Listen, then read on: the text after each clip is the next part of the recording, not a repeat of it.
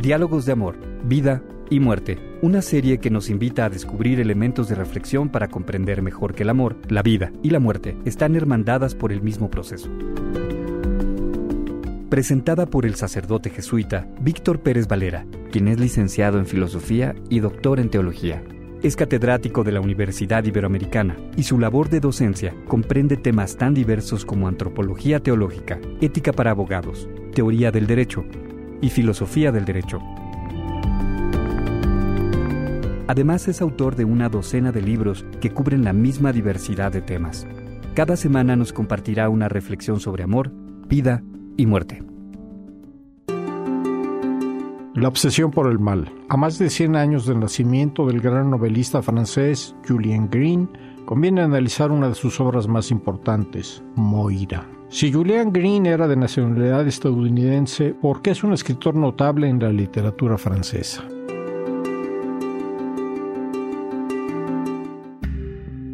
Bueno, en 1895, a fines del siglo XIX, los padres de Julien Green emigraron a Francia.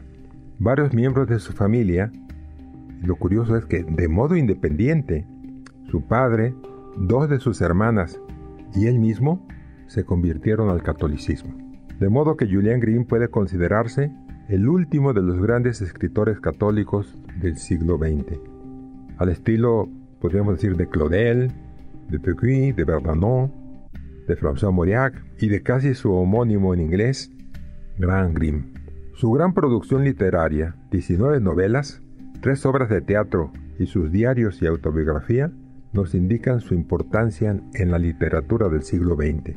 En 1971 fue admitido como miembro de la Academia Francesa. No obstante la cantidad y la calidad de sus obras, el haber permanecido al margen de escuelas y corrientes literarias ha ocasionado que su popularidad no haya sido tan grande entre el gran público.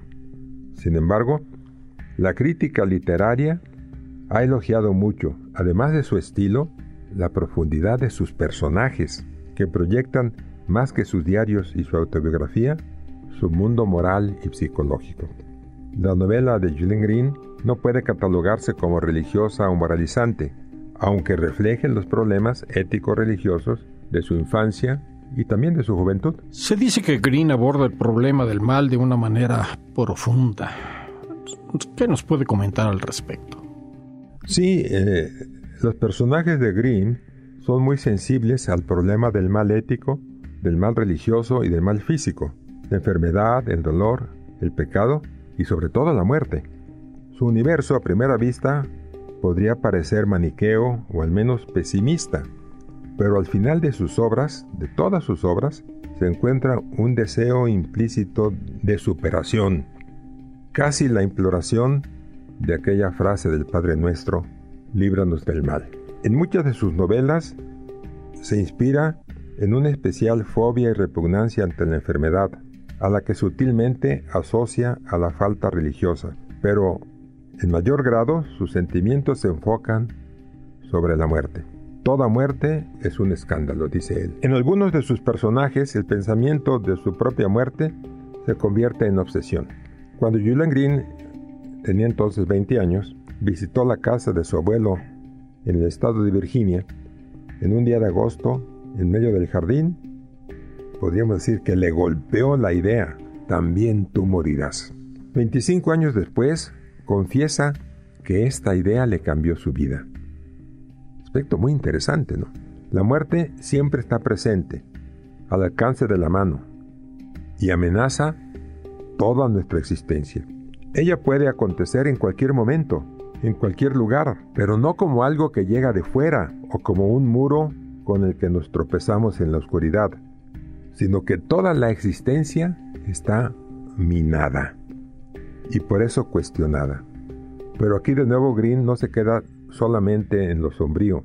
Dice ella, la muerte, vela sobre nosotros con un amor devorador. Frase muy célebre, ¿no? Y puede mostrar incluso cierto encanto, o al menos un rostro menos tétrico. La muerte ilumina la vida como un magnífico sol negro y nos enseña a vivir. Él escribe en su diario, Incluso en las horas más sombrías, cuando parece irrazonable toda esperanza, hay que recordar que arriba, muy lejos, brilla una luz eterna. Y se pregunta, ¿por qué lamentarnos de las sombras de este mundo? Hay que pensar con esperanza y firmeza en la muerte, en el gran país luminoso que se extiende más allá de la puerta negra. Al inicio de este podcast mencionó usted que escribió 19 novelas. ¿Qué nos puede decir de algunas de esas novelas? Bueno, yo quisiera sobre todo centrarme en la que me parece la más importante y, también en esto coinciden grandes obras, grandes críticos literarios. ¿eh? Muy probablemente Moira, escrita en 1950, es la novela más conocida y más dramática de la obra de Green. El personaje, Joseph Day, protagonista de Moira, es víctima trágica de un exagerado deseo de pureza que raya en lo puritano. La historia se desarrolla en una pequeña ciudad universitaria de los Estados Unidos. A ella llega el joven Joseph Day, poseído de un espíritu religioso casi místico. Su carácter solitario y huraño es captado inmediatamente por sus colegas que deciden jugarle una broma algo pesada. Contactan a Moira, una chica atractiva, para que entre a su recámara, pues como una, podríamos decir, una, breve, una ligera provocación, ¿no? Joseph Day, después de un largo rato de resistencia, es desbordado por su pasión, la cual estalla incontrolada y superando lo planteado en la broma, viola a Moira y después la ahorca con sus propias manos. Así se cierra el círculo vicioso psicológico. Horror por lo que se desea y deseo de lo que horroriza. Frase psicológica muy importante. ¿eh? El huir del deseo alimenta en ocasiones más su atracción. En Moira se plasma la lucha interna y eterna del hombre que es particularmente también la lucha de nosotros y de Julian Green.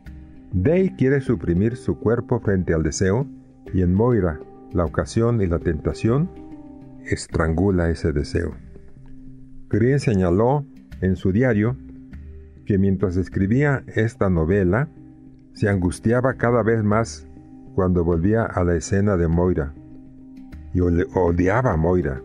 Por eso él mismo le estrangularía con gusto por las manos de Joseph Day. Joseph Day tiene la oportunidad de huir, pero prefiere entregarse.